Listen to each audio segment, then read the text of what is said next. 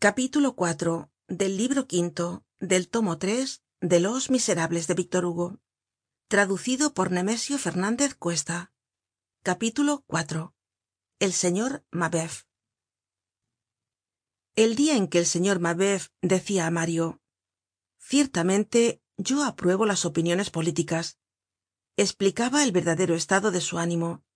Todas las opiniones políticas le eran indiferentes todas las aprobaba sin distincion con tal que le dejasen tranquilo.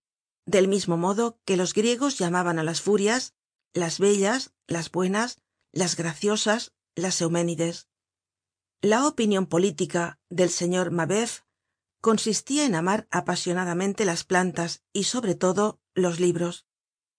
Tenia como todo el mundo su terminacion en ista sin la cual nadie hubiera podido vivir en aquel tiempo pero no era ni realista ni bonapartista ni cartista ni orleanista ni anarquista. Era librista. No comprendia que los hombres no tuviesen mas ocupacion que odiarse por necedades como la carta la democracia la legitimidad la monarquía la república etc. Cuando hay en este mundo tantas clases de musgos de yerbas y de arbustos que podian contemplar y montones de libros en folio y aun en treinta y dozavo que podian hojear. Se cuidaba mucho de no ser inútil. El tener libros no le impedia leer y el ser botánico no le impedia ser jardinero.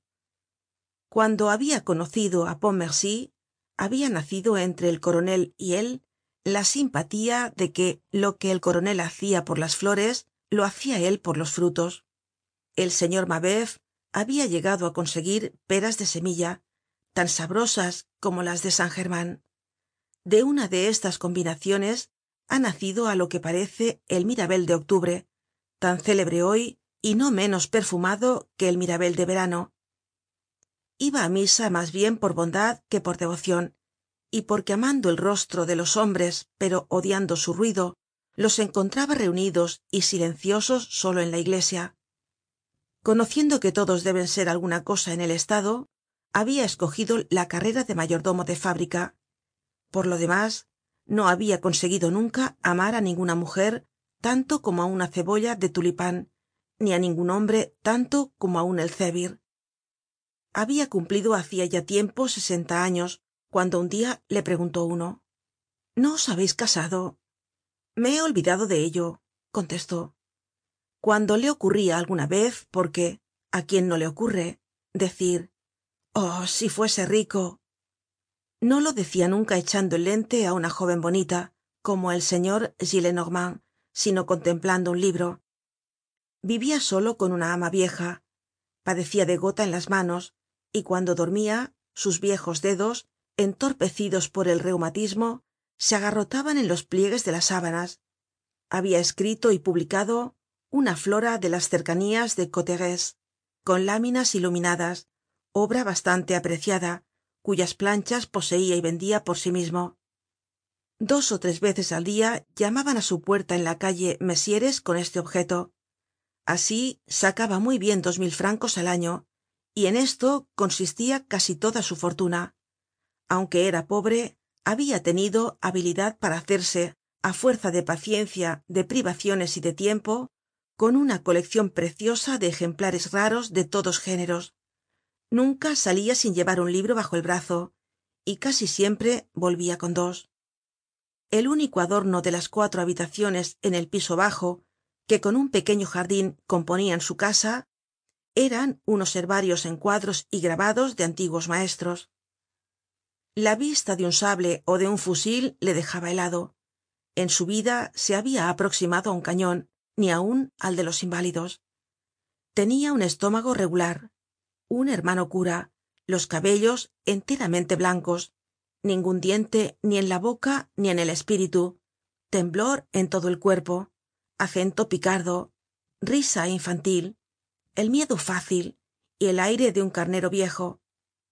No tenia mas lazos de amistad ni trato con los vivos que los que le unian á un viejo librero de la puerta de santiago llamado su sueño dorado era aclimatar el añil en francia. Su criada era tambien una variedad de la inocencia. Era una pobre vieja y virgen. Su gato sultan que hubiera podido maullar el miserere de allegri en la capilla sixtina habia llenado su corazon y bastaba para la cantidad de pasion que tenia ninguno de sus pensamientos habia llegado al hombre. Nunca habia podido ir mas allá de su gato y tenia como éste bigotes. Toda su gloria se cifraba en sus papalinas blancas. Empleaba el tiempo los domingos despues de misa en contar la ropa blanca en su baul y en estender sobre su cama vestidos en corte que compraba y no se hacia nunca. Sabia leer y el señor mabeuf la llamaba la tia plutarco.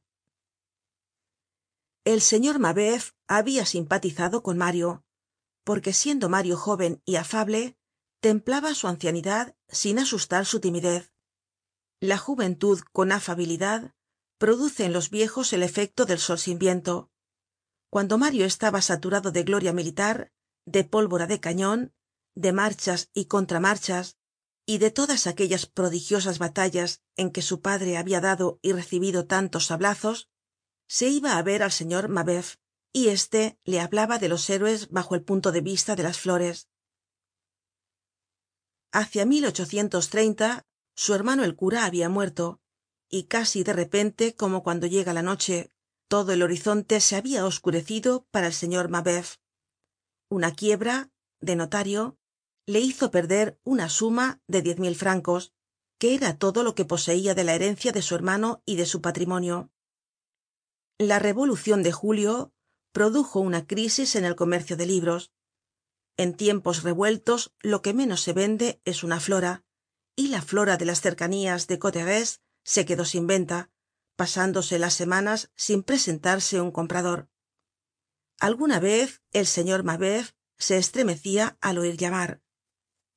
Señor le decia tristemente la tia plutarco es el aguador de pronto un dia el señor mabeuf abandonó la calle abdicó las funciones de mayordomo de fábrica renunció á san sulpicio vendió una parte no de sus libros sino de sus estampas que apreciaba menos y fue á instalarse en una casita del boulevard montparnasse donde no vivió mas que un trimestre por dos razones.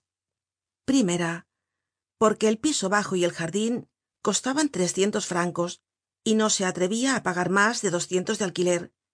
Y segunda porque la casa estaba cerca del tiro de fatou y oia á cada momento pistoletazos lo cual le era insoportable.